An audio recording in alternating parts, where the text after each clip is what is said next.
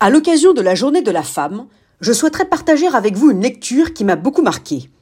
Il s'agit du livre de Virginia Woolf, Un lieu à soi. Dans cet essai, l'écrivain britannique se demande comment il se fait que les femmes aient une place si petite dans la littérature. Progressivement, elle nous entraîne avec elle dans l'hypothèse selon laquelle les femmes n'ont pas vraiment pu écrire au cours des siècles précédents, puisqu'il leur manquait quelque chose d'essentiel, un lieu à elles.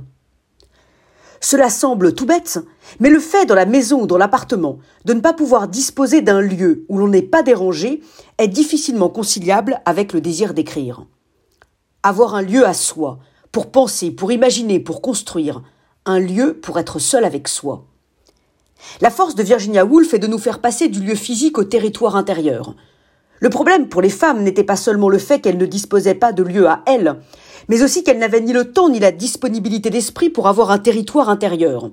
S'occuper du ménage, de la maison, des enfants, impossible d'avoir un territoire intérieur dans un entrelac de telles contraintes. Aujourd'hui, on parlerait de charge mentale.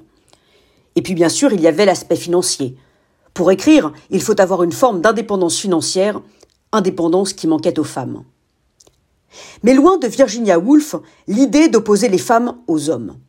Au contraire, pour elle, dans chaque être humain, s'entremêlent, s'hybrident une féminité et une masculinité. Virginia Woolf dit d'ailleurs qu'un homme écrivain, qui écrirait seulement avec son cerveau d'homme, ferait de la petite littérature. Et pareillement pour une femme écrivain, qui écrirait seulement avec son cerveau de femme. Le grand écrivain, celui qui entre dans l'histoire et dont l'œuvre est intemporelle, est celui qui utilise toutes ses facultés masculines et féminines. C'est celui qui dépasse ses particularismes aliénants et qui aspire à l'universel. On pourrait dire la même chose des philosophes. Le fait d'avoir été une femme n'a rien à voir avec la force de la philosophie d'Anna Arendt.